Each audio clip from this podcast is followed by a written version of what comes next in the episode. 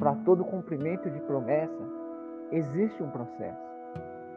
Sabe, às vezes a gente quer, a gente quer logo pular etapas para ver logo o final de tudo aquilo. Por exemplo, um maratonista, ele vai correr a prova da maratona, são 42 quilômetros numa maratona. Entenda algo. Né? Se ele cortar um caminho, ele vai ser desclassificado da prova. Sabe? Você percebe que é, cortar caminhos para alcançar logo o objetivo vai fazer com que você nem muitas vezes chegue ao objetivo. Sabe, como aquela, aquele ditado diz, a pressa inimiga da perfeição. Às vezes a gente quer algo excelente da parte de Deus, mas não consegue esperar os processos serem passados e acontecerem. Precisamos entender que o processo faz parte da nossa vida e que ele é importante para nós. É como, por exemplo, outro exemplo, uma mulher vai lá, faz um bolo, ela faz todos os passos perfeitamente, né? Coloca os ingredientes, mistura e coloca ao forno. Só que ela, ela fez todo aquele processo, mas ela quer que o bolo fique logo pronto. Então, em vez dela deixar na temperatura ideal que é pedido, ela joga a temperatura lá em cima para que o bolo asse logo. Só que não é assim que funciona, né? E muitas vezes ela coloca o bolo para assar e na pressa coloca o fogo para cima, mais alto, e tira antes da hora. Muitas vezes parece que até que está bom, porque ela adorou por fora. Mas por, pelo calor tá muito grande, né? muito além do que deveria estar, ele vai assar a parte de fora e por dentro vai ficar cru. Eu vou ser sincero, não tem como comer um bolo cru. É horrível. E muitas vezes a gente está tentando apressar o, o processo, pulando etapas, e a gente tira as coisas de maneira cru, crua, né? E muitas vezes a gente vai olhar para o final de tudo aquilo e falar, nossa, que ruim que ficou. Mas não é que os ingredientes foram colocados ruins. Como, como eu disse, muitas vezes a gente vai preparar tudo perfeitamente.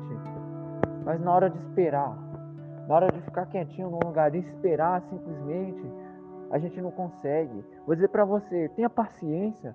Vai ter momentos que você vai ter que fazer alguma coisa, como no preparo do bolo, mas vai ter outros momentos que você vai ter que deixar lá e esperar. Isso é a confiança. Confie em Deus. Confiar em Deus é justamente isso. Muitas vezes está olhando o bolo lá no forno e fala, cara, será que tá bom? Espera um pouquinho. Será que tá bom? Espera um pouquinho. Não aumente o fogo, não. Não, não, não. Se Deus falou, faça desse jeito, coloca o, o, no forno em tantos graus e deixa em tantos minutos, deixa em tantos graus e em tantos minutos. Não tente apressar o processo, não tente acelerar. Se Deus falar para você acelerar, acelere. Se Deus falou para você parar, pare. Muitas vezes a gente não está vendo. Eu não estou vendo a parte de dentro assar do bolo. Mas eu confio, está assando. Porque Deus disse para que vai assar.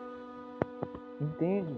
Confie no Senhor de todo o teu coração, não te do teu próprio entendimento. Muitas vezes na sua cabeça eu vou estar tá assim, se eu fizer isso, isso e aquilo, vai dar certo. Deus está tá dizendo, não, se você fizer isso, isso e aquilo, vai dar totalmente errado. Confie no jeito que eu estou fazendo. Acho que eu já citei algumas vezes a vida de José. Sabe, a vida de José parecia que tudo estava indo para o lado totalmente contrário às coisas de Deus. Mas foi justamente, entre aspas, esse fracasso que ele viveu que o levou para o sucesso. Então entenda uma coisa, o sucesso não está aquilo que acontece exteriormente ou com aquilo que a gente vê, mas está acontecendo com aquilo que a gente crê. Esse é o sucesso. O sucesso acontece a partir do momento que a gente se mantém firme e acreditando naquilo que Deus falou.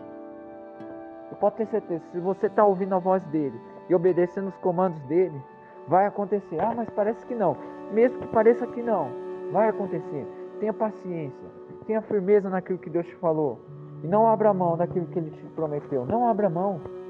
Às vezes Deus prometeu algo, você fala, é muito grande, é muito grande e ele prometeu. Então é você é capaz de viver tudo isso. Amém? Mas será mesmo? Será mesmo? É mesmo. Aí você fala, mas será que foi Deus que falou? Vou dizer para você, Deus não é homem para que imita, nem filho de homem para que se arrependa. Tem coisas que são sim da nossa cabeça, a gente vai entender isso. Mas tem coisas que você sabe que é o Espírito Santo que tocou no seu coração. Não, tem, não fique esperando de profeta vir falar para você. Tem coisas que você sabe que foi o Espírito Santo. E todos os dias ele vem e te incomoda. Todos os dias ele vem e te incomoda. Todos os dias ele vem e te incomoda. Para de duvidar. Não, duvide, não duvide, não duvide. Creia somente, creia. Permaneça firme. Vai acontecer, vai se manifestar. Mas se você não permanecer no lugar que é onde você deveria estar, você não vai desfrutar daquilo que ele te disse. Não sei quanto sabe lá em Atos 2, diz no dia dos Pentecostes, mas Jesus Cristo antes de partir, ele fala: permaneçam aí, para vocês receberem o poder do Espírito Santo. A Bíblia fala que ele falou para uma quantidade grande de pessoas, e pouquíssimos, pouquíssimos na, na quantidade que tinham antes, né? Permaneceram ali. Vou dizer para você: Deus deu o comando, Jesus Cristo deu o comando para aqueles homens. Só recebeu quem permaneceu. E ele não disse quando, ele disse só permanece. Ei, só permanece. Talvez justamente no dia que você abrir mão, vai ser o dia que vai se manifestar. Então não abra mão. Permaneça, permaneça firme. Deus vai te honrar com isso, pode ter certeza.